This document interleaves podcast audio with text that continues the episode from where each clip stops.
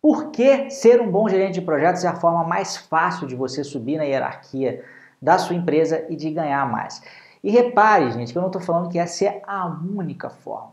É apenas a forma mais fácil, na minha opinião. E por que, que eu digo isso? Vamos falar de ganhar mais, vamos falar de subir na hierarquia. Normalmente, os maiores salários de uma empresa são pagos para aquelas pessoas que têm abaixo de si uma equipe, seja temporariamente ou seja de forma permanente. E é até mais ou menos fácil a gente conseguir entender isso. Né? Se você trabalha como um especialista é, isolado, se você não coordena equipes, o seu resultado ele vai tender a ser menor do que de uma pessoa que coordena uma equipe.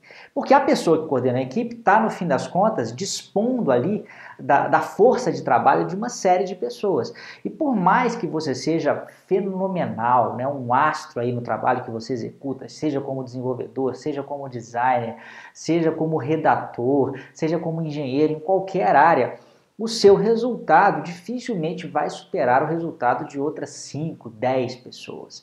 Né? Então muita gente às vezes fica fazendo piada né, com o trabalho dos gerentes das empresas, que os gerentes não fazem nada, eles só coordenam as outras pessoas que fazem o trabalho, mas é justamente esse trabalho de gestão e de coordenação que vai fazer com que o trabalho das outras pessoas flua né, da forma mais adequada possível. Bom, se a gente então chega aqui à conclusão de que a, a, o normal né, são aquelas pessoas que coordenam equipes ganharem mais, a gente tem que conseguir então subir né, de posto. E por que, que eu digo que gerir né, equipes de projetos tende a ser mais fácil do que você tentar virar um gerente de área, por exemplo? Porque existem muito mais projetos do que área dentro das organizações. Né? Você tem normalmente uma área de recursos humanos, mas existem vários projetos de recursos humanos rodando. Você tem uma área financeira, mas dentro da área financeira existem vários projetos acontecendo e existe apenas um gerente da área financeira. Dentro da área de TI existe só um gerente de TI. Pode, claro que pode ter depois acima dele um diretor, etc. Mas é sempre uma pessoa. Mas existem vários projetos é, rodando dentro da área de TI. Então é muito mais fácil você conseguir uma posição como coordenador de equipe, gerenciando projetos, né? E depois, a partir de um bom trabalho aí, você pode de repente passar a gerenciar projetos ainda maiores e de repente, se for interessante para você, né, e se o cargo compensar, você se tornar gerente funcional é, de uma área, é muito mais simples esse caminho do que você tentar dar um salto mortal, né? Simplesmente sair aí de, de um analista para um gerente funcional, ou para diretor, ou para qualquer outro cargo em que você vai dispor né, da gestão de uma área é, como um todo. Esse, inclusive, foi um caminho que eu mesmo segui. Eu faço, eu falo isso aí com, com conhecimento de causa, né? Eu comecei a minha vida como desenvolvedor é, de software. A partir daí, me tornei gerente de projetos. Depois de gerente de projetos, eu me tornei gerente funcional. Depois de gerente funcional, resolvi trabalhar por conta própria, montei uma empresa de consultoria.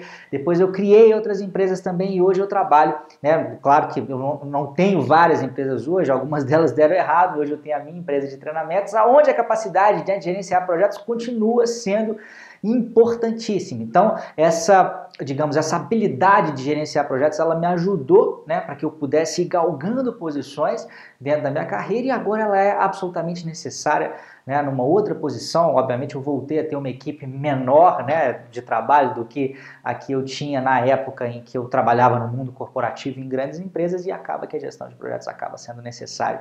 Falei um monte de acaba aqui, né? Para que eu consiga desempenhar é, um bom resultado, tá? Então a dica de hoje é o seguinte, ao invés de ficar mirando em cargos muito altos de uma vez, ah, eu quero ser gerente de operações, eu quero ser o gerente da área tal, por que não começar sendo um bom gerente dos projetos que acontecem nessa área e a partir daí isso servir como trampolim para você dar o próximo passo.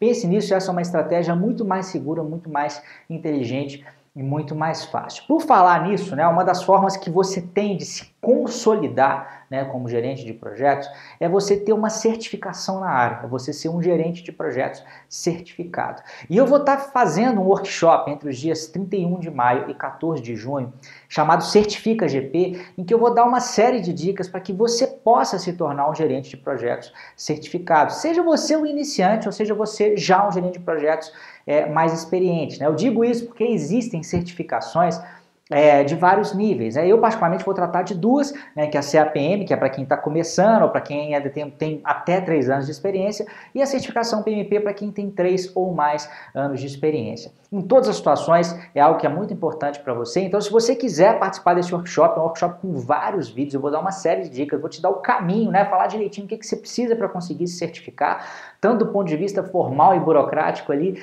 quanto também do que, que você tem que estudar, como é que você tem que estudar para passar nessas provas, tá? Basta clicar num link que está em algum lugar nesse vídeo, pode estar em cima, uh, sobre o vídeo, né, em cima ou abaixo, depende de onde você está me assistindo, dá o seu e-mail e lá no dia 31 de maio eu vou te enviar né, uma mensagem por e-mail dizendo que o nosso workshop já está no ar, que você já pode ir lá e participar junto com toda a galera, beleza? Não deixe de participar, tá bom? Um grande abraço e até